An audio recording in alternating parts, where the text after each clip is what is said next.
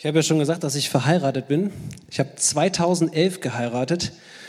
Äh, das war bei uns in der Jugend irgendwie ein ziemlich populäres Jahr zum Heiraten, weil wir waren eine Hochzeit von acht äh, Hochzeiten. Also wir haben noch sieben andere befreundete Ehepaare auch geheiratet. Und äh, ich weiß nicht, wer hier im Raum, das ist natürlich eine blöde Frage bei so einem Jugendgottesdienst, aber wer ist denn schon mal auf eine Hochzeit eingeladen worden oder ist selber verheiratet? Bitte melden. Ui. Habt ihr auch so kleine Save-the-Date-Karten bekommen? Kennt ihr die? So Visitenkarten groß, vorne schönes kleines Motiv vom Brautpaar und hinten fett das Datum. Bitte vormerken. Das haben eigentlich bei uns alle, fast alle Brautpaare rausgeschickt, so eine Save-the-Date-Karte. Und die Karten, ja, das Wichtigste an denen ist halt, wie gesagt, dieses Datum hinten drauf, weil man soll diesen Termin sich natürlich blockieren, den soll man sich frei halten, damit man dann auch kann, wenn man zur Hochzeit eingeladen ist. Und äh, ich weiß nicht, wenn wir heute Abend über das Thema nachdenken, was muss noch passieren, bevor Jesus wiederkommt, dann geht es dir vielleicht ähnlich wie mir und du hättest gern manchmal von Gott, wenn du über dieses Thema Endzeit nachdenkst, sowas wie so eine Save-the-Date-Karte. Ja, so ein Kärtchen, wo drauf steht, hier du, Benny, weißt du was, äh, dann komme ich wieder. Bereite dich drauf vor, ich komme, du kannst alles vorbereiten, ähm, brauchst dir keine Sorgen machen, dann bin ich da. Und das Thema und was so, ja, alles so um dieses Endzeitthema rum, was noch passieren wird, ist ja auch irgendwie schwierig greifbar. Wahrscheinlich habt ihr hier und da schon mal Predigten dazu gehört. Vielleicht wart ihr auch schon mal ganz mutig und habt mal angefangen, die Offenbarung zu lesen und habt dann irgendwie gemerkt, äh, äh, ja, da brauche ich Hilfe. Ähm, heute geht es nicht um die Offenbarung. Das tue ich mir nicht an. Ähm, aber bei so, einem, so diesem Thema, wann, was muss noch passieren, bevor Jesus wiederkommt, das alles irgendwie mal so ein bisschen einsortieren zu können, zu wissen, was kann man denn vielleicht auch an einzelnen Punkten sagen? Was gibt uns die Bibel mit zur Orientierung? Ist, glaube ich, für uns alle recht interessant. Auch vorneweg, wenn du die Erwartung hast heute Abend, dass ich dir sage, an dem und dem Tag, in diesem und diesem Jahr kommt Jesus wieder, dann werde ich dich enttäuschen weil ähm, das kann ich dir auf jeden Fall nicht sagen. Und das ist auch ganz biblisch und gut so, weil die Bibel sagt uns nämlich, dass nur Gott weiß, wann Jesus wiederkommen wird und dass er ihn auf die Erde zurückschenkt. Und trotzdem fände ich es halt eben trotzdem nice, so ein Kärtchen zu haben. einfach weil ich das cool fände, wenn ich auch einfach wüsste, wenn Jesus in 300 Jahren wiederkommt, dann weiß ich ja trotzdem, wo ich ungefähr so bin in dem Plan Gottes, wo ich gerade lebe und wo ich mich aufhalte. Und in unserem Predigtext äh, von heute Abend, nämlich äh, aus ähm, dem zweiten Thessalonicher, äh, die Verse Kapitel 1, 7 bis 10 und 2, 1 bis 12, da schreibt Paulus an die Christen in Thessaloniki. Und Paulus hatte denen schon mal einen Brief geschrieben und sie bereits wegen so Dingen aus der Endzeit unterrichtet und hat ihnen gesagt, da gehe ich gleich noch näher drauf, was er ihnen gesagt hat. Und jetzt waren sie aber wieder verunsichert worden. Da waren so ein paar Irrlehrer aufgetreten und da hat sich Panik in der Gemeinde breit gemacht über die Frage, wann kommt Jesus wieder? Und wir wollen jetzt einfach mal zusammen in den Predigtext reinschauen. Falls ihr keine Bibel dabei habt, könnt ihr hier auch am Bildschirm direkt mitlesen.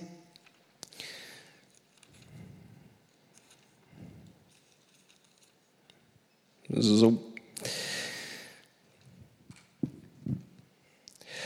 Euch hingegen, die ihr jetzt zu leiden habt, wird er zusammen mit uns von aller Not befreien.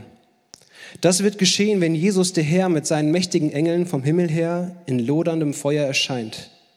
Er wird die zur Rechenschaft ziehen, die Gott nicht als Gott anerkennen und nicht bereit sind, das Evangelium von Jesus, unserem Herrn, anzunehmen. Die Strafe, die diese Menschen erhalten, wird ewiges Verderben sein, sodass sie für immer vom Herrn und von seiner Macht und Herrlichkeit getrennt sind. Ja, so wird es an jedem Tag sein.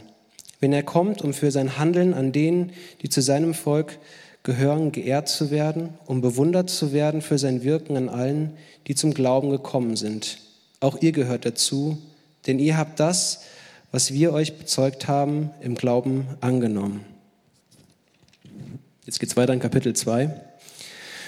Nun haben wir eine Bitte an euch, liebe Geschwister, und zwar im Hinblick darauf, dass Jesus Christus, unser Herr, wiederkommt und dass wir dann mit ihm zusammengeführt werden. Lasst euch nicht so schnell durcheinander bringen oder gar in Angst und Schrecken versetzen durch die Behauptung, der Tag des Herrn habe schon begonnen. Ganz gleich, ob diese Behauptung auf eine vermeintliche Eingebung des Heiligen Geistes stützt oder auf eine fälschlich uns zugeschriebene mündliche Äußerung oder auf einen Brief, der angeblich von uns stammt. Lasst euch von niemandem in irgendeiner Weise irreführen, denn von dem Tag des Herrn, vor dem Tag des Herrn muss es zuerst noch zur großen Auflehnung gegen Gott kommen. Und jener Mensch muss in Erscheinung treten, der alle Gesetzlosigkeit in sich vereinigt und der zum Verderben bestimmt ist. Er wird sich allem widersetzen und sich über alles erheben, was Gott genannt wird und Gegenstand der Verehrung ist. Mehr noch, er wird seinen Thron im Tempel Gottes aufstellen und sich selbst als Gott ausgeben. Erinnert ihr euch nicht, dass ich immer wieder von diesen Dingen sprach, als ich noch bei euch war? Dann wisst ihr doch auch, was das Auftreten jenes Menschen vorläufig noch verhindert, bis er schließlich zu der ihm von Gott bestimmten Zeit in Erscheinung treten wird. Im Verborgenen ist die Gesetzlosigkeit zwar schon jetzt am Werk, aber offen zeigen wird sie sich erst, wenn der, der das bisher noch verhindert hat, nicht mehr da ist. Dann allerdings wird der Gesetzlose in Erscheinung treten doch Jesus, der Herr, wird ihn mit dem Hauch seines Mundes töten. Sein Auftreten in Macht und Herrlichkeit wird ihn vernichten. Hinter dem Auftreten der Gesetzlosen steht der Satan mit seiner Kraft, was sich in allen möglichen, allen möglichen machtvollen Taten zeigen wird, in Wundern und außergewöhnlichen Geschehnissen, allesamt Ausgeburten der Lüge, in Unrecht und Irreführung aller Art. Damit wird es dem Gesetzlosen gelingen, die zu verführen, die ihrem Verderben entgegengehen. Sie gehen verloren, weil sie die Wahrheit, die sie, hätten, die sie hätte retten können, nicht geliebt haben. Deshalb schickt Gott ihnen einen Geist der Verblendung, der sie dazu bringt, der Lüge Glauben zu schenken. So kommt es dann, dass im Gericht Gottes alle verurteilt werden, die der Wahrheit nicht geglaubt haben, sondern am Unrecht gefallen fanden. Ja, krasser Text. Ich lese noch mal ganz kurz die ersten vier Verse. Ähm, nun haben wir eine Bitte an euch, liebe Geschwister. Kann man vielleicht auch einfach einblenden, dass man die sieht, genau. Ähm, und zwar im Hinblick darauf, dass Jesus Christus, unser Herr, wiederkommt und dass wir dann mit ihm zusammengeführt werden. Lasst euch nicht so schnell durcheinander bringen oder gar in Angst und Schrecken versetzen durch die Behauptung, der Tag des Herrn habe schon begonnen. Ganz gleich, ob diese Behauptung auf eine vermeintliche Eingebung des Heiligen Geistes stützt oder auf eine fälschliche, zu uns zugeschriebene mündliche Äußerung oder auf einen Brief, der angeblich von uns stammt. Lasst euch von niemandem in irgendeiner Weise irreführen, denn vor dem Tag des Herrn muss zuerst noch die große Auflehnung und dann kommt der Mensch der Gesetzlosigkeit und so weiter kommen. Zu dem Zeitpunkt, als Paulus seinen ersten Brief geschrieben hatte an die Thessaloniker, schrieb er äh, denen, weil die sehr traurig gewesen sind. Einige von ihren Geschwistern im Glauben waren schon gestorben und die hatten gedacht, Mensch, der Paulus hat uns erzählt, Jesus kommt bald wieder. Und dann haben die gedacht, okay, Jesus kommt wieder, wenn wir alle noch am Leben sind. Und die haben sich schon so darauf gefreut, dass Jesus wiederkommt, weil das ein riesen Happening ist für Christen, dass Jesus wiederkommt. Der kommt in Herrlichkeit, der kommt in Macht. Alle Welt sieht, dass er wirklich der Sohn Gottes ist. Und dann waren die traurig und dachten, Mensch, jetzt sind die gestorben, jetzt kriegen die das gar nicht mit. Und Paulus hatte ihnen deswegen das allererste Mal geschrieben, ähm, dass sie deswegen nicht traurig sein müssen, sondern ähm, dass wenn dann Jesus wiederkommt zur Entrückung, dass dann die Körper der Verstorbenen auferweckt werden, wieder mit ihren Seelen zusammengeführt werden, ähm, also weil sie ja mit ihrer Seele schon bei Jesus sind und dann werden alle, die noch leben und zu ihm gehören, in einem Moment aus dieser Welt entrückt und erhalten ihren neuen Körper. Und dann kommen sie gemeinsam mit Jesus auf diese Welt und errichten dieses tausendjährige Reich. Und der Antichrist wird ausgelöscht, was wir gerade eben so gehört haben. Und dann sagt er ihnen, und hey, auf diesen Tag, wenn Jesus wiederkommt, seid ihr jederzeit zu, äh, darauf vorbereitet. Denn Jesus wird wiederkommen dann, wenn es niemand erwartet. Er benutzt dieses Bild, er kommt wie so ein Dieb in der Nacht und ein Dieb, der nachts kommt, der sich ins Haus schleicht, keine Cruisen-Storys jetzt im Kopf bitte, aber der will unbemerkt bleiben. Ja, das ist das Bild. Und das war natürlich eine unglaublich ermutigende Botschaft für die Thessalonicher. Sie litten seitdem Paulus da gewesen war und die Gemeinde gegründet hatte, extrem unter Verfolgung. Die wurden immer wieder geschnappt, in Gefängnisse gesteckt und so weiter und so fort. Und jetzt war aber einige Zeit vergangen zwischen dem ersten und dem zweiten Brief. Und da waren scheinbar Leute aufgetreten, ihr Lehrer, wie Paulus sie nachher nennt, und die hatten behaupteten zumindest, irgendwie einen Brief von Paulus gehabt zu haben oder der Paulus hätte sie selbst unterrichtet oder der Geist hätte ihnen eine Eingebung gegeben, dass Jesus schon gekommen wäre. Und da waren die Thessaloniker natürlich wieder total verwirrt und dachten sich, okay, äh, das sollte doch eigentlich alles anders laufen, was Paulus erzählt hatte. Und jetzt waren die aufgetreten und haben was anderes behauptet. Wie ist das denn jetzt? Wann kommt denn jetzt Jesus wieder? Und das war ihnen halt eben total, das habe ich eben gesagt, das war halt so ein Freudending, wo die sich drauf gefreut haben, so ein riesen Happening. Und das wollten die auf jeden Fall miterleben. Dass Jesus kommt und Gerechtigkeit bringt. Dass er alles, was aus dem Lot läuft in dieser Welt, was falsch ist, behebt. Und das war ihre Hoffnung. Und jetzt glaubten sie, sie hätten das verpasst oder sie wären nicht bei den Auserwählten Jesu dabei gewesen. Und die waren einfach völlig von der Rolle. Und Paulus sagte erstmal zu ihnen, ey, erschreckt euch nicht. Also alles das, was ihr gehört habt, ist Nonsens, könnt ihr vergessen, stammt weder von mir noch irgendeinem anderen Apostel. Und dann ermutigt er die Christen in Thessaloniki, dass sie sich beruhigen sollen. Paulus wusste, dass diese Menschen unterwegs waren und es darauf abgesehen hatten, die Gemeinde zu verunsichern. Er, er wusste, dass da Menschen in Gemeinde reinkommen würden, solche Stories erzählen, ähm, damit die ja, damit die Christen nicht fest darauf vertrauen, dass Jesus einmal wiederkommen wird und sie dabei sind. Und so fordert er sie auf, ruhig zu bleiben, sich nicht zu erschrecken, nicht irgendwie schnell voreilig Schlüsse zu ziehen und den Menschen zu glauben, sondern die Dinge anhand dessen zu prüfen, was er ihnen erzählt hatte. Man könnte auch wörtlich übersetzen was, oder sagen, was er ihnen sagen will, ist, lasst euch nicht aus eurem Gleichgewicht bringen. Und Paulus gibt ihnen so zwei Dinge nochmal mit, er erinnert sie daran. Wir sehen das in Vers 5, dass er ihnen eigentlich schon ganz viel mitgegeben hat. Also er hatte viel mehr erzählt, als wir jetzt hier lesen. Ähm, er erinnert sie nochmal an zwei Dinge, die noch passieren sollen, bevor Jesus wiederkommt. Es soll eine Zeit des Abfalls, also vom Glauben, also eine Auflehnung gegen Gott kommen, in der viele Menschen ähm, sich ganz bewusst immer mehr gegen Gott und den Glauben an ihn entscheiden. Und der Antichrist, dieser Mensch der Gesetzlosigkeit, war auch noch nicht gekommen und der sollte vorher kommen. Diese Situation, in der die Thessalonicher waren, die gibt es auch heute noch. Ähm, es gibt immer wieder Menschen, auch heute, vielleicht hast du auch schon mal Endzeit gegoogelt, kannst du mal machen, wenn du dich nicht davon verunsichern lässt, gibt es ganz, ganz viele Theorien, viele Leute, die irgendwann schon mal Daten festgelegt haben und gesagt, Mensch, dann geht die Welt unter, dann kommt Jesus wieder, teilweise schon mehrere Jahrhunderte her.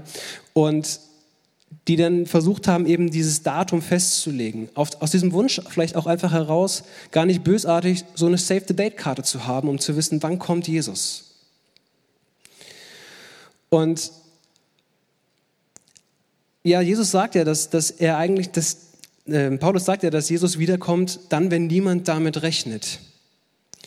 Und manche gehen jetzt hin und sagen dann, okay, das Wiederkommen Jesu ist, das könnte sein, dass ihr das findet, ist eh nur eine Metapher. Er wird gar nicht wirklich wiederkommen. Ähm, und so kann es sein, dass ihr mit verschiedenen Theorien euch auseinandersetzt, verschiedene Sachen hört, wer der Antichrist ist und so weiter und so fort. Wir gehen nachher noch darauf ein, was den Antichristen kennzeichnet. Und ich sage euch jetzt schon, wenn ihr euch damit beschäftigt, lasst euch nicht aus der Ruhe bringen, genauso wie die Thessalonicher. Prüft die Sachen anhand dessen, was ihr in der Bibel lest, was wir gleich auch noch zusammen lesen werden. Und lasst euch da nicht verunsichern über das, was in der Bibel steht, wann Jesus wiederkommen wird, weil es gibt Dinge, die wir wirklich festhalten können. Und wie die Thessalonicher sollten wir eben genauso, auch wir jetzt, sensibel dafür sein, dass es eben heute noch Menschen gibt, die da einfach wirre Theorien streuen, die ja Zweifel streuen und die vielleicht auch uns entmutigen wollen. Auf der anderen Seite ist es aber auch so eine Spannung, in der wir stehen, ähm, die irgendwie nicht so wirklich in der Bibel aufgelöst wird. Auf der einen Seite wird gesagt, ja, Jesus, Jesus kann jederzeit wiederkommen. Seid dafür bereit. Und dann wird auf der anderen Seite in der Bibel gesagt, aber vorher müssen noch folgende Dinge geschehen. Ich weiß nicht, wie ihr das zusammenkriegt in eurem Kopf, ähm, wenn ich sage, da kann jetzt jederzeit jemand reinkommen, aber vorher muss er noch mal kurz nach Russland, äh, muss noch das und das erledigen und das und das und das muss auch noch passieren. Dann würdet ihr wahrscheinlich auch sagen, ja, jederzeit. Wie lange braucht er dafür? Ja, und das ist irgendwie so eine Spannung, in der wir jetzt auch stehen. Und die Bibel gibt uns noch mehr Dinge mit, die wir in der Bibel finden, als dass ähm, dieser Abfall vom Glauben kommt und dass der Antichrist irgendwann kommen wird. Wir lesen in der Bibel davon, dass bevor Jesus wiederkommt, das Evangelium an allen Nationen verkündigt wird. Wir lesen davon, dass es eine große Zeit der Trübsalzeit geben wird, eine Zeit von großem Leiden, Leiden geprägt und Verfolgung der Christen. Wir lesen davon, dass falsche Propheten auftreten werden und Zeichen tun werden und versuchen werden, Leute zu, ja, zu binden an sich und mitzunehmen und vom Glauben wegzureißen. Wir lesen in der Bibel, dass ähm, es Zeichen am Himmel geben wird. Da werden Sterne vom Himmel fallen, Sonne und Mond werden nicht mehr scheinen und der ganze Kosmos soll durchgerüttelt werden, steht da in der Bibel.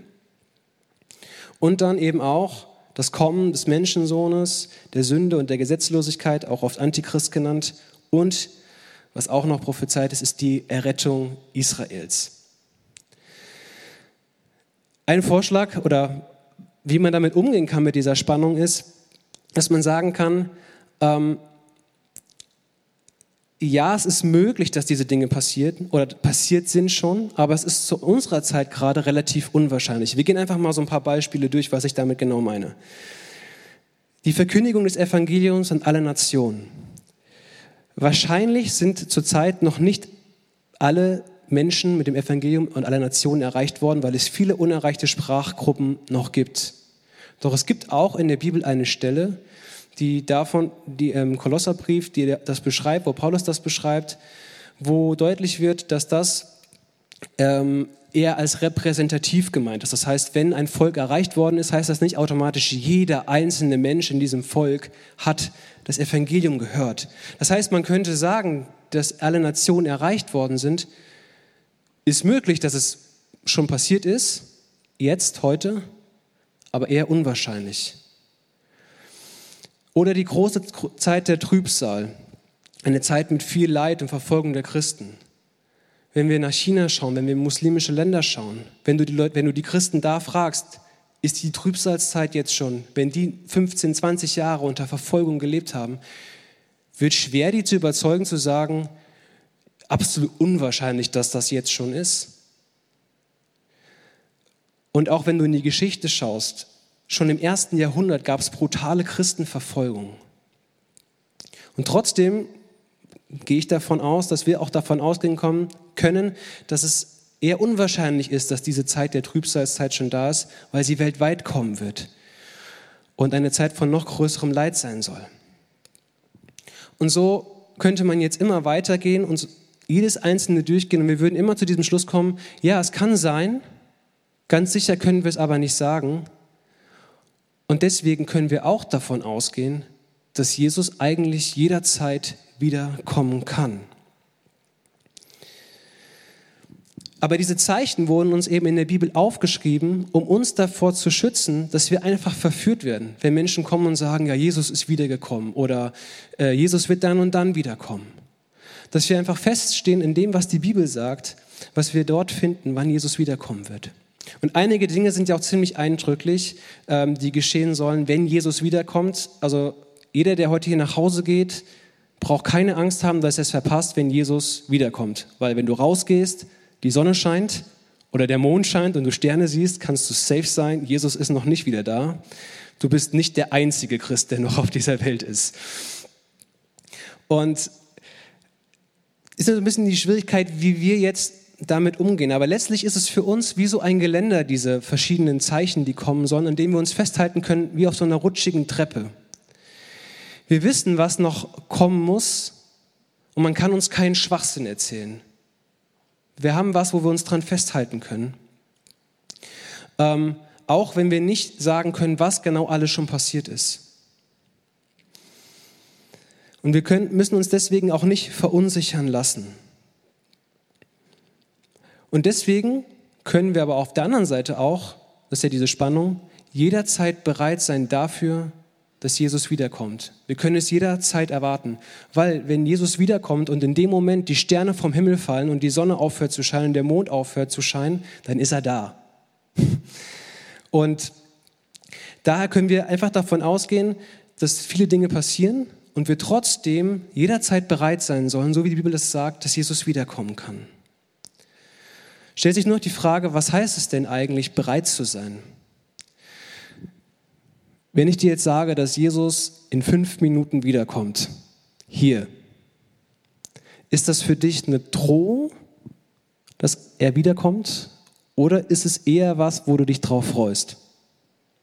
By the way, es gibt nichts, was du vor Jesus verheimlichen könntest.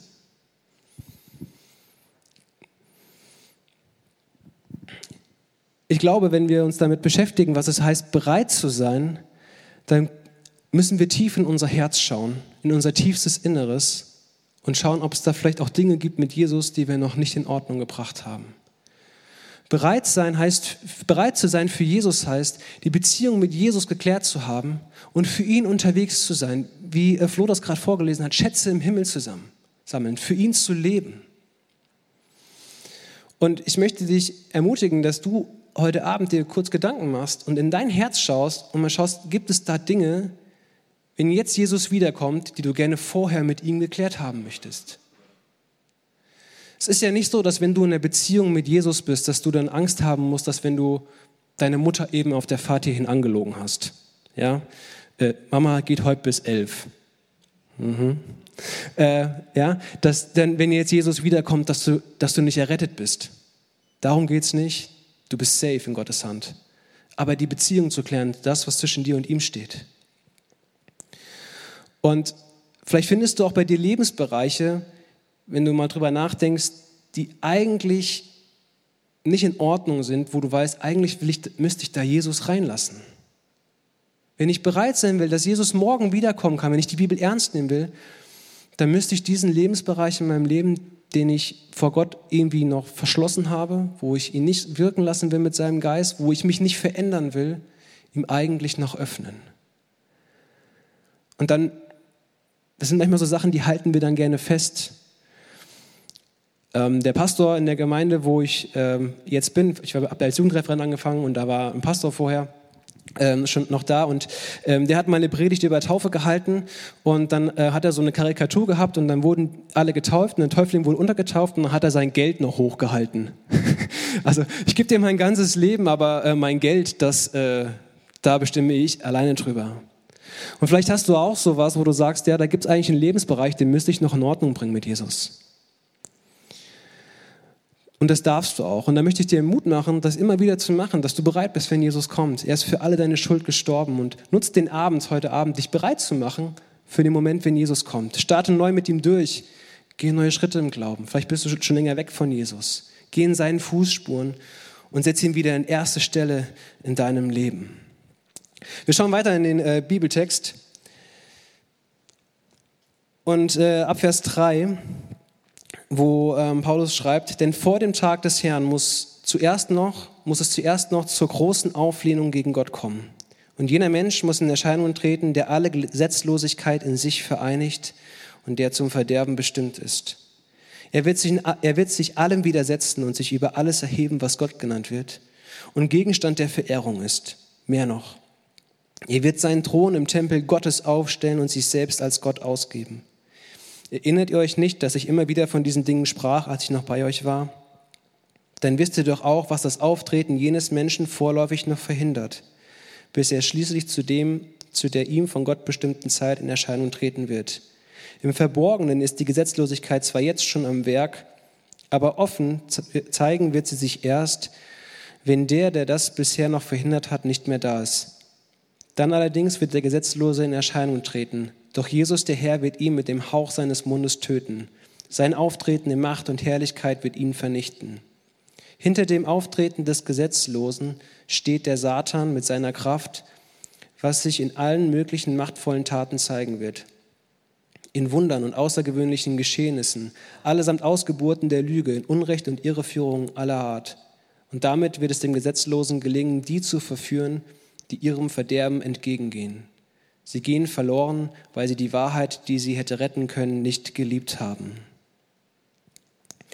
Paulus geht hier in diesen Versen nochmal auf diese zwei Dinge genauer ein, die noch geschehen werden, bevor Jesus wiederkommt. Und wir wollen uns die mal ein bisschen näher anschauen. Und das erste ist äh, dieser Abfall, diese, also nicht der Abfall, der Abfall von Gott, dieses Auflegen gegen Gott. Und ursprünglich war ähm, dieses Wort auflehnen, hieß eigentlich ursprünglich im militärischen Sinne Fahnenflucht als Soldat von der eigenen Armee.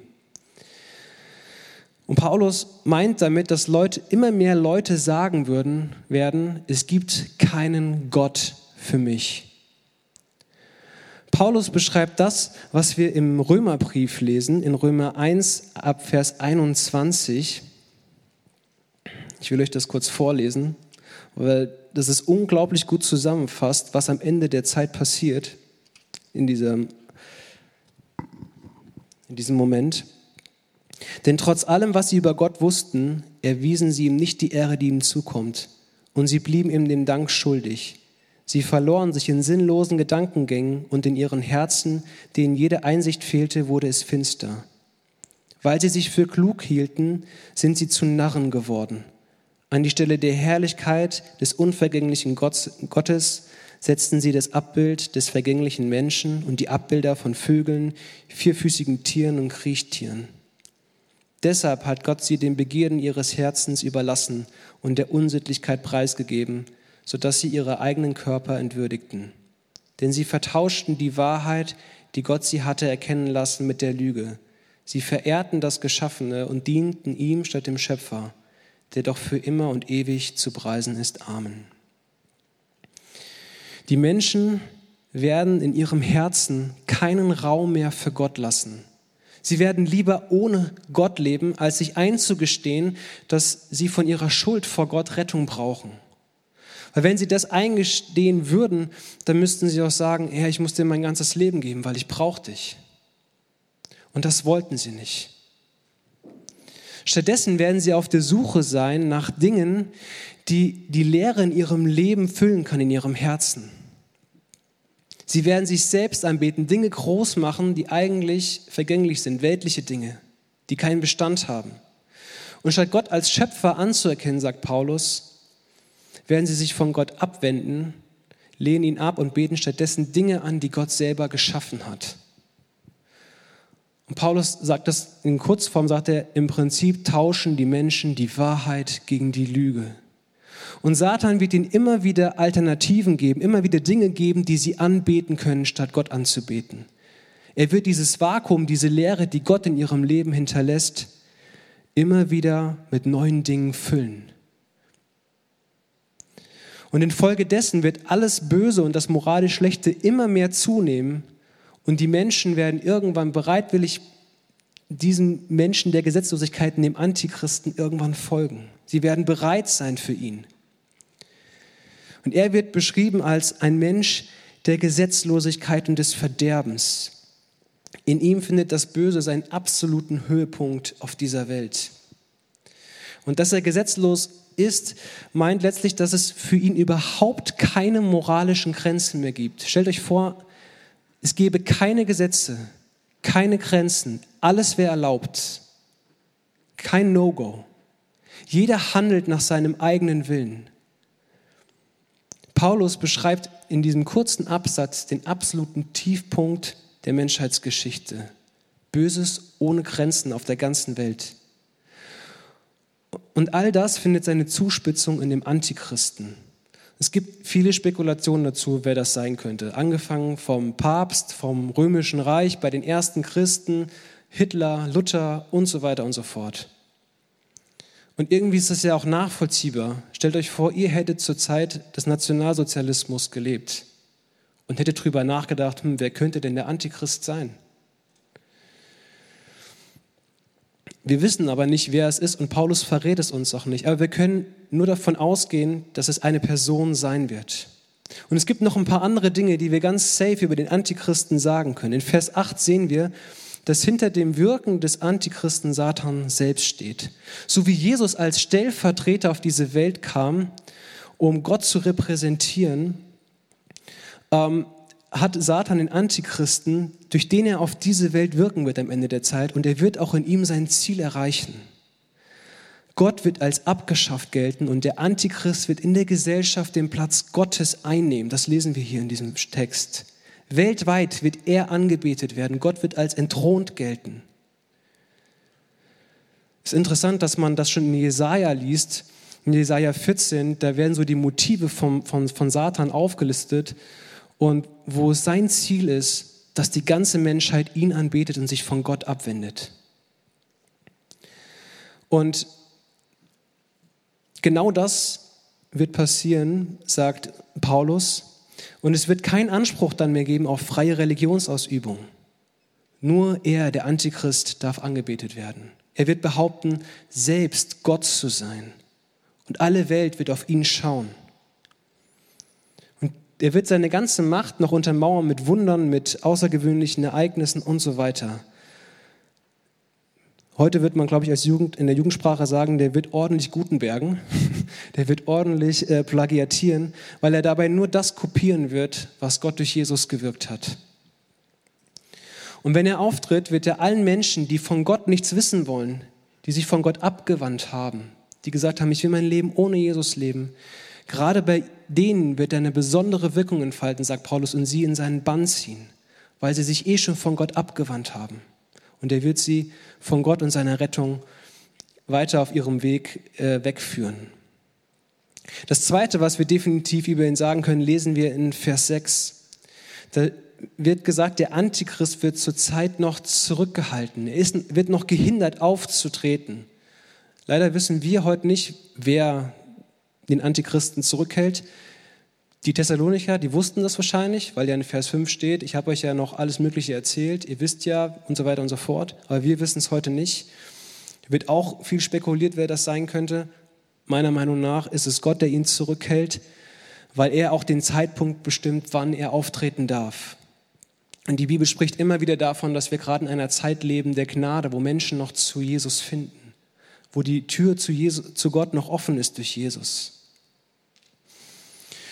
Drittens können wir über ihn sagen, ähm, dass dieses Gesetzlose und dem Gottes Willen widersprechende, dieses Böse bereits jetzt schon auch ähm, im Verborgenen in unserer Gesellschaft am Wirken ist. Egal, wo wir hinschauen.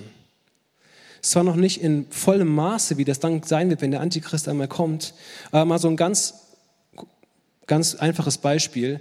Wir haben viele moralische Dinge, die wir ähm, heute, also wir haben Sachen, die böse sind, die wir als moralisch neutral verkaufen, auch schon in unserer Gesellschaft.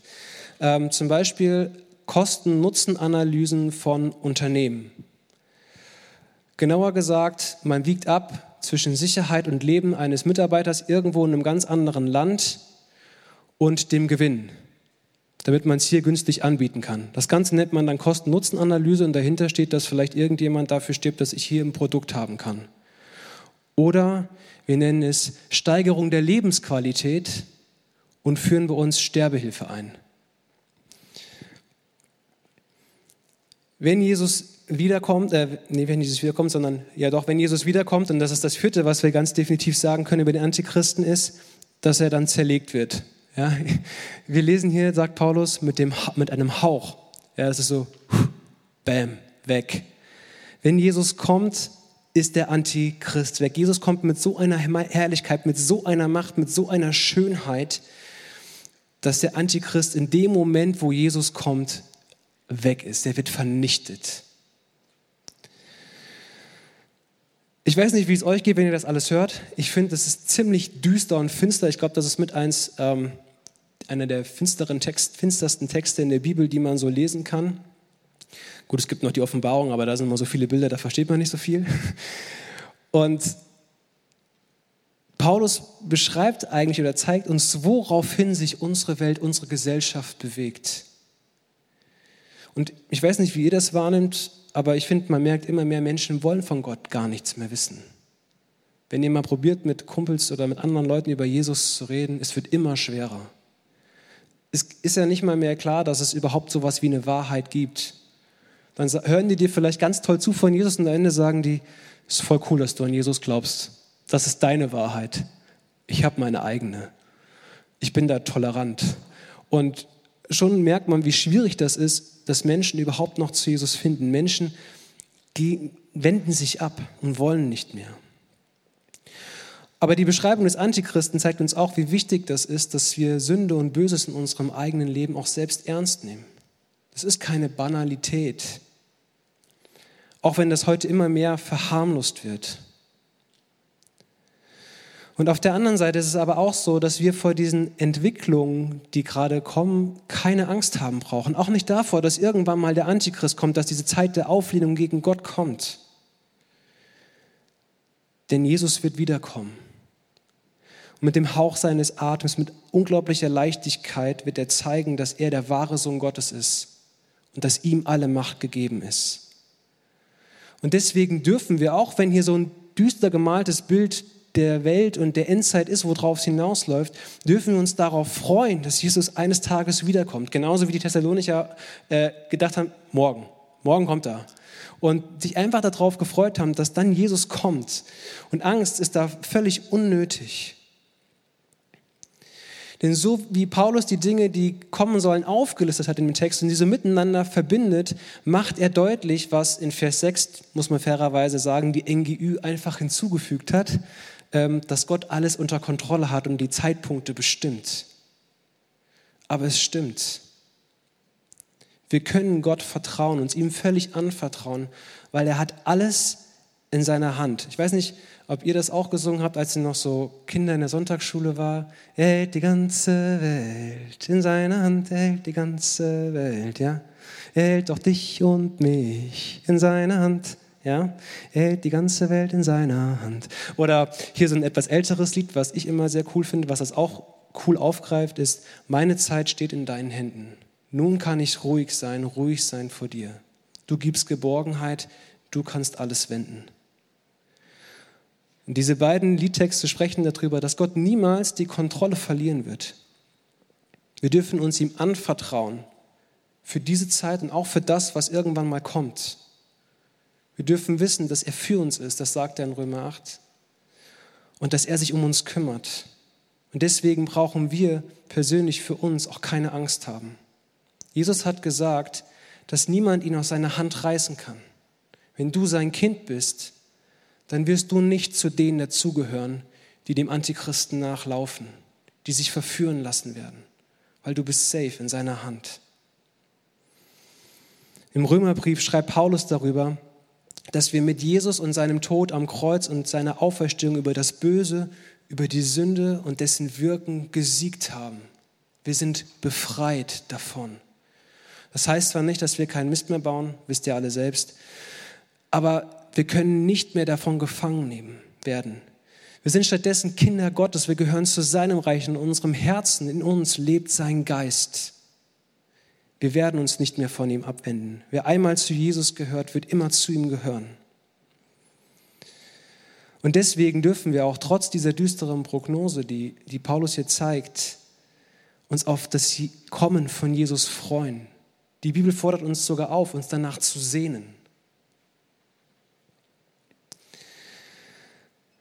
Und trotzdem hat all das, was äh, wir hier gelesen haben,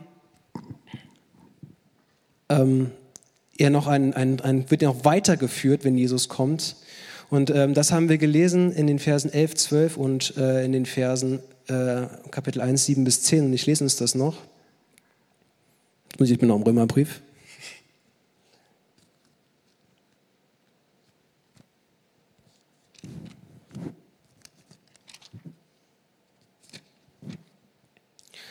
Deshalb schickt Gott ihnen einen Geist der Verblendung, der sie dazu bringt, die Lüge Glauben zu, der Lüge Glauben zu schenken. So kommt es dann, dass im Gericht Gottes alle verurteilt werden, die der Wahrheit nicht geglaubt haben, sondern am Unrecht, am Unrecht gefallen fanden. Und jetzt die sieben bis zehn. Euch hingegen, die ihr jetzt Leiden habt, wird er zusammen mit uns von aller Not befreien das wird geschehen, wenn Jesus, der Herr, mit seinen mächtigen Engeln vom Himmel her in loderndem Feuer erscheint. Er wird die zur Rechenschaft ziehen, die Gott nicht als Gott anerkennen und nicht bereit sind, das Evangelium von Jesus, unserem Herrn, anzunehmen. Die Strafe, die diese Menschen erhalten, wird ewiges Verderben sein, sodass sie für immer vom Herrn und von seiner Macht und Herrlichkeit getrennt sind. Ja, so wird es an jedem Tag sein, wenn er kommt, um für sein um für sein Handeln an denen, die zu seinem heiligen Volk gehören, geehrt zu werden, um bewundert zu werden für sein Wirken an allen, die zum Glauben gekommen sind. Auch, wird, auch ihr werdet dazugehören, denn ihr habt das, was wir euch bezeugt haben, im Glauben angenommen. Finde ich interessant, dass Paulus darüber spricht, denn man, eigentlich war ja nur so eine Unsicherheit bei den Thessalonichern, wann kommt denn Jesus jetzt? Und dass er dann aber auch zeigt, dass am Ende des, des Lebens, am Ende der Geschichte mit dieser Welt, es nur ein für Gott oder ein gegen Gott gibt. Und Paulus unterscheidet hier ganz klar diese beiden Gruppen. Da sind die einen Menschen, die er beschreibt, die von Gott nichts wissen wollen. Ihnen wird Gott, wenn der Antichrist kommt, nicht die Augen öffnen dafür, dass sie auf dem falschen Weg sind, sondern er wird sie ihren Weg gehen lassen. Hier sagt er, er schickt ihnen den Geist der Verblendung. Er lässt sie in ihrer Entscheidung stehen. Das heißt, auch irgendwann ist dieser Punkt gekommen, wo man sich nicht mehr umentscheidet, wo Gott die Tür zumacht, wo er sagt, du hast deine Entscheidung getroffen und hier geht es nicht weiter. Aber sie haben sich gegen Gott entschieden und wollten die Vergebung, die Jesus für sie bewirkt hat, ganz bewusst nicht annehmen. Aus dem Grund, den ich vorhin gesagt hatte, weil es würde bedeuten, ihm sein Leben hinzugeben und ihn als König über das eigene Leben zu setzen. Und wir lesen in Vers 12, dass sie mit ihrer Entscheidung glücklich sind und dass sie sich darüber gefreut haben, äh, freuen werden. Und auf der anderen Seite sind jetzt diejenigen, die das geglaubt haben, was Paulus ihm bezeugt hat. Und Paulus hat ihnen von Jesus erzählt. Sie glaubten, dass es Gott gibt. Sie glaubten, dass es Vergebung für Schuld in ihrem Leben gibt und dass sie das benötigen. Das waren die Thessalonicher. Sie glaubten an Jesus als, als Gottes Sohn und an den stellvertretenden Tod am Kreuz. Und dieser Unterschied wird es sein, der über die zukünftige Ewigkeit bestimmen wird. Die Ungläubigen, sagt er, unterscheidet ja auch diesen Ausgang, ich möchte mit denen anfangen, die, auf die wartet Gericht, das Gericht Gottes. Und Paulus benutzt hier ein ziemlich hartes Wort. Er sagt, da kommt die Rache Gottes. Und jetzt ist aber äh, Gott nicht so, wie vielleicht meine kleinen Töchter sind, wenn die sich rächen. Ja, die eine ärgert, dann geht die andere hin, nimmt alles Spielzeug weg. So aus Emotionen heraus. Sondern Gott rächt in dem Sinne, dass er empört ist, weil er selber heilig und gerecht ist. Er empört sich über Sünde und er sagt, hey, hier sind Ungerechtigkeiten und ich bin heilig und Sünde und Ungerecht kann von mir nicht bestehen. Ich räume das aus und jeder bekommt sein gerechtes Urteil. Das heißt, kein emotionaler Schnellschuss, weil Gott ist geduldig, er ist barmherzig, er ist gnädig und die Liebe selbst. Aber er ist nicht nur das, er ist auch gerecht und heilig. Und deswegen wird auch sein Gericht über die, die Vergebung ausgeschlagen haben für ihre Schuld, gerecht sein und wird da sein. Gott berücksichtigt da auch verschiedene Sachen. Er wird zum Beispiel in seinem Gericht auch berücksichtigen, wie vielleicht ein Mensch die Möglichkeit hatte, von ihm zu erfahren. Die Bibel sendet uns da drei verschiedene Wege.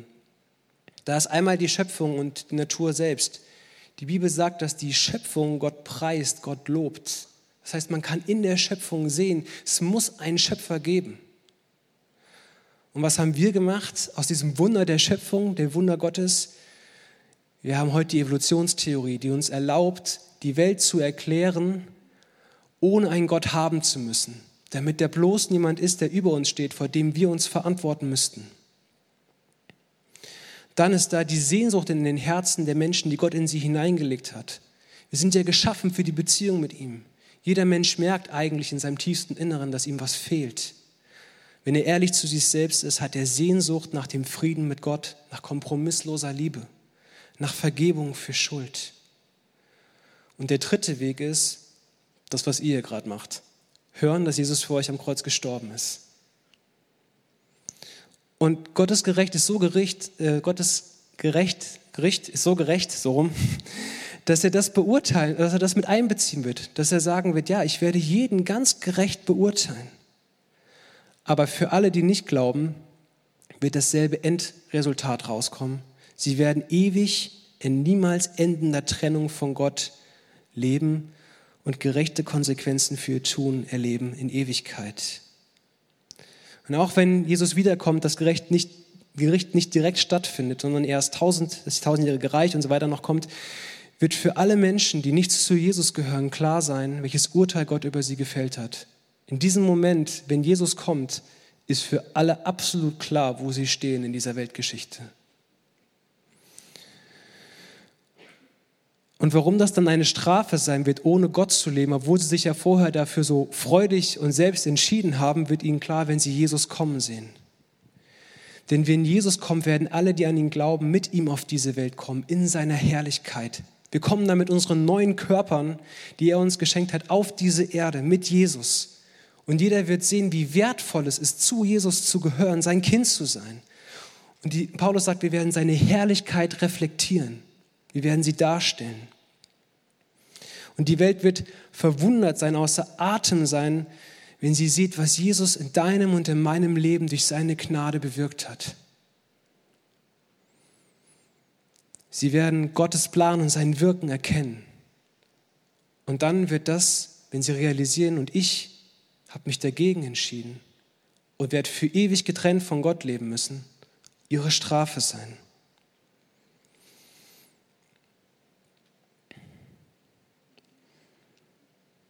Und die, die sich für ihn entschieden haben, die wissen dann in dem Moment auch schon, dass sie errettet sind. Logischerweise sind ja schon entrückt worden, zu ihm gekommen und so weiter und so fort. Und dass sie auch von ihrer Schuld freigesprochen werden. Und Paulus sagt, ich wünsche euch, dass ihr Frieden und innerliche Ruhe damit verbindet, dass ihr euch danach sehen, wenn Jesus wiederkommt, dass ihr das bekommen werdet, weil das verspreche ich euch. Und wir werden dann in Gottes Gegenwart leben und in dem Psalm heißt es, wir werden uns an Gott satt sehen. Ja, wir werden gesättigt, unsere Seele wird gesättigt. Das, was fehlt oft in unserem Herzen jetzt, was an Sehnsucht noch da ist, das wird ergänzt. Weil wir da sind, wo wir hingehören, nämlich bei ihm. Und der einzige Unterschied zwischen uns und denen, die verloren gehen, sagt Paulus, ist der Glaube an Jesus. Er allein rettet. Der erste Schritt zur Errettung ist gleichzeitig auch die Garantie für den Letzten. Wenn du dein Leben Jesus gegeben hast, dann kannst du dir zu 100% sicher sein, dass du auch in Ewigkeit mit ihm leben wirst. Wir sind für unser Handeln verantwortlich und jeder von uns wird eines Tages sich vor Gott rechtfertigen müssen für die Schuld vor Gott in seinem Leben. Das sehen wir ganz deutlich in diesem Text. Und wir werden niemals zu 100% schuldlos dastehen können. Niemand kann das und wer das glaubt, der belügt sich selbst. Und wenn du Schuld in deinem Leben hast und noch nichts zu Jesus gehörst und merkst, eigentlich möchte ich das, dann lade ich dich dazu, heute Abend bewusst ein, zu sagen, ich will mein Vertrauen auf Jesus setzen. Er sieht dich, er kennt dich, er kennt deine Schuld, er kennt dein Herz bis in die tiefsten Ecken. Und er sagt in seinem Wort, dass er dich trotzdem liebt, auch wenn er deine Schuld ist absolutes No-Go für ihn, aber er liebt dich. Und er wünscht sich nichts mehr, als du, das Angebot, als du das Angebot seiner Vergebung, die er für dich am Kreuz bewirkt hast, dass du das annimmst dass du diesen ersten Schritt zur Rettung gehst, damit du dann irgendwann auch bei ihm bist in alle Ewigkeit. Auf ihn hat Gott alle Schuld gelegt. Jesus hat am Kreuz diese ewige Trennung, die eigentlich den er uns alle erwartet hätte, erlebt. Als er am Kreuz hing, schrie er, Vater, Vater, warum hast du mich verlassen? Und er hat den Tod und die Trennung besiegt, indem er drei Tage später von den Toten auferstanden ist. Er hat ein perfektes Leben gelebt und trotzdem ist er für uns ans Kreuz gegangen. Und ich lade dich dazu ein, dass du das annimmst, wenn du darüber nachdenkst. Nachher sind hier Mitarbeiter, hier sind Gesprächsteams. Geh zu denen hin, such das Gespräch, Such das Gebet. Such auch das Gespräch, wenn du dich vielleicht bei denen wiedergefunden hast, bei diesen Erzählungen von dem, was kommen wird. Wenn du merkst, hey, ich will mein Leben eigentlich ohne Gott leben. Ich bitte dich, schlag diese Warnung nicht aus, die die Bibel hier ausspricht. Die Bibel ist klar. Schlag sie nicht in den Wind. Mach dich auf die Suche und finde mehr über Jesus heraus. Geh in die Gesprächsgruppen, stell Fragen. Es gibt keine dummen Fragen auf dem Weg zu Jesus. Und auf der anderen Seite ist es aber auch so, wenn du vielleicht heute hier bist und hast ein paar Kumpels mitgebracht, vielleicht hast du aber auch noch einige andere Kumpels, die Jesus nicht kennen. Auch sie stehen irgendwann einmal vor Gott, vor Jesus. Und das sollte uns eigentlich eine Motivation sein, damit, dass sie sich mit uns freuen können, dass Jesus einmal wiederkommt, dass wir ihnen von Jesus erzählen. Und vielleicht ist das genau das, wo Gott dich auch gebrauchen möchte in der nächsten Woche. Ich fasse nochmal zusammen, was muss noch passieren, bevor Jesus wiederkommt? Einiges. Wir haben Anhaltspunkte, die Gewissheit geben, dass wir definitiv am Start sind, wenn Jesus wiederkommt.